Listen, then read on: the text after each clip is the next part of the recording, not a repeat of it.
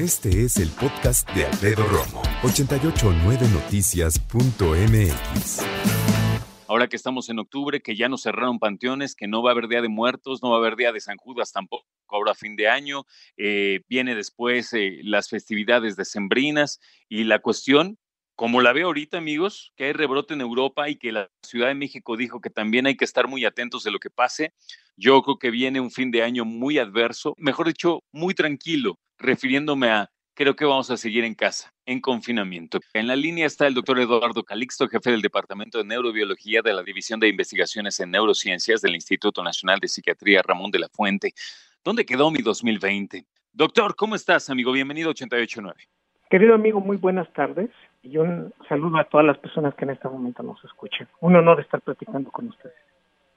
Muchas gracias. Sé que no tienes la respuesta de dónde quedó nuestro 2020, pero ¿cómo podemos tratar de, acomodar esta pregunta que nos decimos de broma y en serio, pero yo creo que de más en serio que de broma, ¿no? Y de, y de mucha nostalgia por momentos de incertidumbre y por momentos de miedo a un, a un enemigo invisible que cuando nos amenaza eh, o va en dirección en contra de nosotros, genera mucha incertidumbre, pero cuando amenaza a las personas que queremos, a los que sentimos más vulnerables, esto se convierte en una situación de ansiedad, que sin verlo y sin saberlo muchas veces generamos aspectos negativos en contra de nuestros propios familiares. A veces las personas que, que refieren miedo lo manifiestan en forma de enojo o de violencia, en ocasiones el proceso de no entender qué es lo que está pasando y, que en ocasiones esto puede generar una tensión muy grande, sería muy simple nada más analizar que lo que necesitamos es un abrazo, una palabra de confort. ¿Dónde quedó esto? Está en las expectativas que teníamos todos a, a principios de año, cuando decíamos por ahí de septiembre, por ahí de agosto habré hecho esto, los planes de viajes, los, las metas que tendríamos a realizar, las expectativas que tenemos, todo eso se construye en nuestro cerebro. El 80% de la población, imagínate nada más en esta cifra, Alfredo, pensábamos que este año era el año.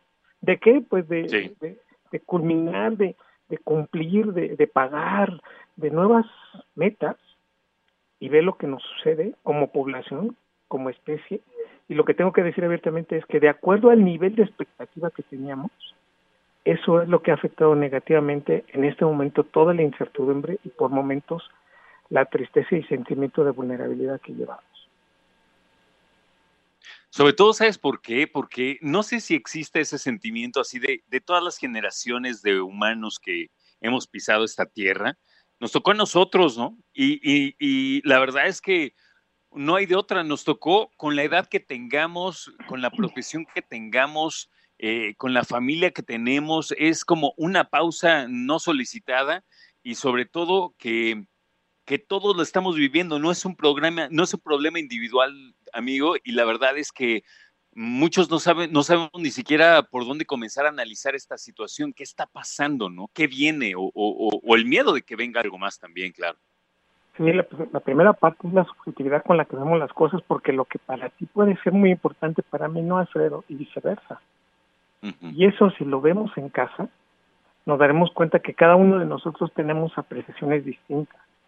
Empezando por ese proceso, debemos indicar que para todos es importante lo que una persona dejó de hacer o dejó de lado, o en este momento tuvo que involucrarse en otra situación, y muchos de esos, digamos, inicios de sueños y de actividades quedó reflejado en ciertas regiones del cerebro que primero tenían la liberación de ese neurotransmisor maravilloso que nos da la felicidad, que cuando esto no se cumple y movemos el umbral de, cómo acomodarlo, cada vez lo sentimos más difícil. Y eso es lo que genera por momentos la sensación de pues fracaso o de que este año ha sido uno de los peores de nuestra vida, cuando en realidad depende mucho de resolver y en la magnitud de lo que estamos perdiendo, porque este le llamamos umbral de el proceso hedónico, querido Alfredo, que la gran mayoría de nosotros cuando tenemos a un a un familiar enfermo, cuando tenemos, digamos, la pérdida de, algo material, inmediatamente este se mueve.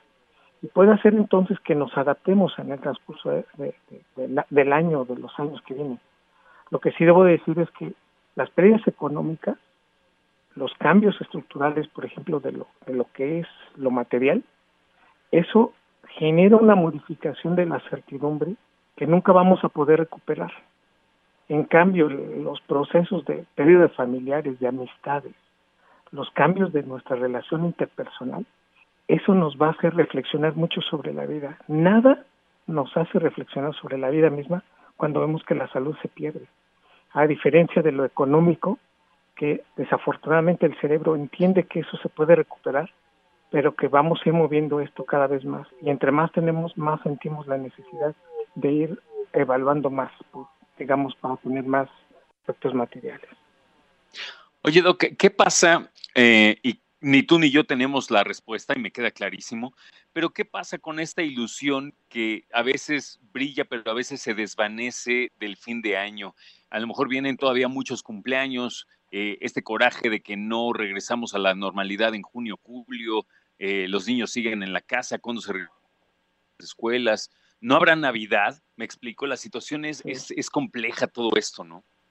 Sí, y esto también depende mucho de cómo nosotros como, como una comunidad que por momentos tenemos cierto tipo de rituales o actividades cotidianas, decirnos que no podemos salir en diciembre, que, que tendremos todavía que seguir tomando consideraciones, nos genera y nos afecta negativamente. De tres personas, dos nos sentimos afectadas.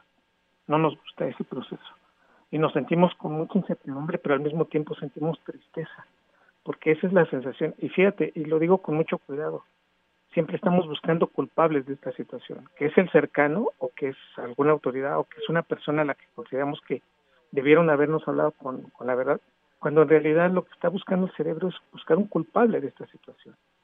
Y este estrés que se genera, esta sensación de incertidumbre genera mucho estrés, que es el responsable de que no dormamos, que no estemos comiendo bien y que, y que seamos hipersensibles a, a malas noticias o a noticias que por momentos nos generan todavía más miedo. Es una situación bien compleja en donde todos estamos sufriendo de alguna manera y cuando tratamos de sacar una historia de lo que nos está pasando, escuchamos una más compleja. Historia de personas que de algo alegre pues, se tuvo que posponer. Un bautizo, una boda, una fiesta, una graduación, pero también historias de personas que no tenían para nada, pero para nada previsto perder a alguien y hoy de buenas a primeras ya no está. Más de 85 mil personas han muerto en la República Mexicana por COVID-19 y por otras cosas también, por supuesto, ¿no? En cada una de nuestras mentes la cosa es difícil. Y creo, doctor, que uno de los retos más difíciles es tratar de, de compaginar, tratar de hacer empatía de todo lo que está pasando en todos, en todos lados, en todo nuestro alrededor, doctor. El cerebro no está preparado, creo, Alfredo, para contener por momentos ante situaciones que nos generan demasiados, demasiados cuestionamientos y no tenemos la respuesta. Cuando nosotros vamos manejando un auto, por ejemplo, tenemos la certidumbre de tener control del coche. Cuando este coche se pierde, por alguna razón hay un resbalón o, el piso es fangoso o el agua hace que, que perdamos el control, inmediatamente nuestro cerebro responde ante una situación de estamos en riesgo y esa analogía es lo que nos está pasando a muchos de nosotros en este momento.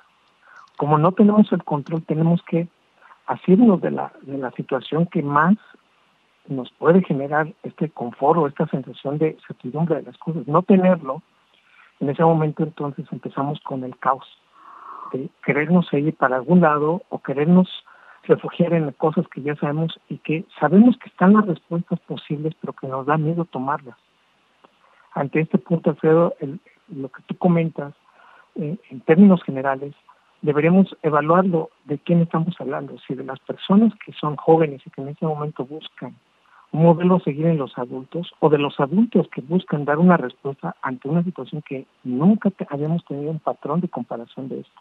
Claro. Y entre esta situación, lo que les tengo que decir es, primero, qué es, qué es lo que nos genera certidumbre.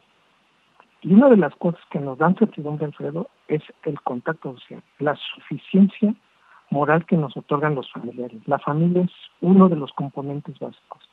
Si algo nos vino a enseñar en la pandemia, y específicamente en el campo de las neurociencias, hoy lo que nos queda muy claro es que en la calidad, no en el tiempo, en la calidad que tenemos y que pasamos con nuestros familiares, se convierte en una situación en donde podemos sentir certidumbre. Hoy las evidencias son muy claras. El 43% de la población que vivió esto solo ya tienen unas condiciones, por ejemplo, de memoria y aprendizaje disminuidas. Las personas, los, ancianos, después de los 75 años que han vivido esto solo, han disminuido su memoria y, por ejemplo, ya tienen datos de, demencia por no tener el contacto social que antes tenían. Esa situación de salirse a caminar, de saludar a los amigos, de quedarse a platicar en la esquina, es fundamental para un cerebro. Hoy, definitivamente eso quedó de lado. Entonces, la importancia de tener un contacto social y, por otro lado, jerarquizar. Querido Alfredo, queridos amigos de 88.9, nuestro cerebro como especie siempre se adelanta un problema, siempre. Alguien que me diga, no, doctor, discúlpame, yo siempre vivo la experiencia de la vida, por eso somos la especie que somos, porque nos adelantamos ciertamente algunas consecuencias y eso es lo que nos debe poner mucha atención. Yo no me tengo que esperar a que yo vea a alguien ya totalmente desfallecido para poder actuar. Y en lo general, esta, esta incertidumbre también nos muestra algo. En el 80% de los casos, ese es el 78%, pero vamos a cerrarlo, en el 80% de los casos nos damos cuenta que no hay necesidad, ni siquiera por momentos, de preocuparse más de lo que deberíamos hacerlo. Vivimos por adelantado muchos de nuestros problemas. Entonces hay que respirar profundo y decir, cuando esté el problema voy a actuar y nos damos cuenta que ya viendo lo pasado, mucho de ese sufrimiento, mucha de esa ansiedad no era ni siquiera necesario experimentarlo antes. Ese es un patrón que nos hace a nosotros también como humanos atender y adelantarnos a, muchos, a muchas situaciones. Pero lo que quiero decir con esto es preocupémonos menos, disfrutemos más lo que tenemos y económicamente nos vamos a adaptar a esa situación, aunque necesariamente siempre vamos a sentir una pérdida económica. Nadie en este momento en este país puede decir que claramente que ha estado mejor, salvo algunas excepciones, pero todos hemos perdido económicamente algo. Lo que quiero decir es que no sea el mal de muchos para que sea consuelo mío, simplemente es me tengo que adaptar a esta situación y el reto es que en los próximos años tengo que ver esto para entonces tener la iniciativa y la certidumbre de que está en mí el control de lo que viene. Aquí sí le pido a todos que ya nos quitamos el 2020, estamos a punto de, que este se vaya, pero ha sido una experiencia, pudo haber sido 2029 o 2019, no lo sé, nos tocó este año. Y sin llegar a ser frío, muchas personas han perdido a muchos familiares, incluso hubo familias que se fueron completas. Lo que quiero decir es, estamos aquí, tenemos que adaptarnos a este evento, respirar profundo y decir en dónde es, en dónde me siento más seguro y qué es lo que me das a ti. Pues con eso me quedo, doctor. La verdad es que tienes toda la razón, te, te, escucho, eres como siempre muy elocuente y sobre todo en la manera en que propones las cosas, ¿no? No es pensar en qué está pasando y por qué está pasando, sino qué depende de mí y qué puedo hacer por mi familia, por mis amigos, por mis seres queridos, cómo reaccionar, cómo tratar de mantener la calma.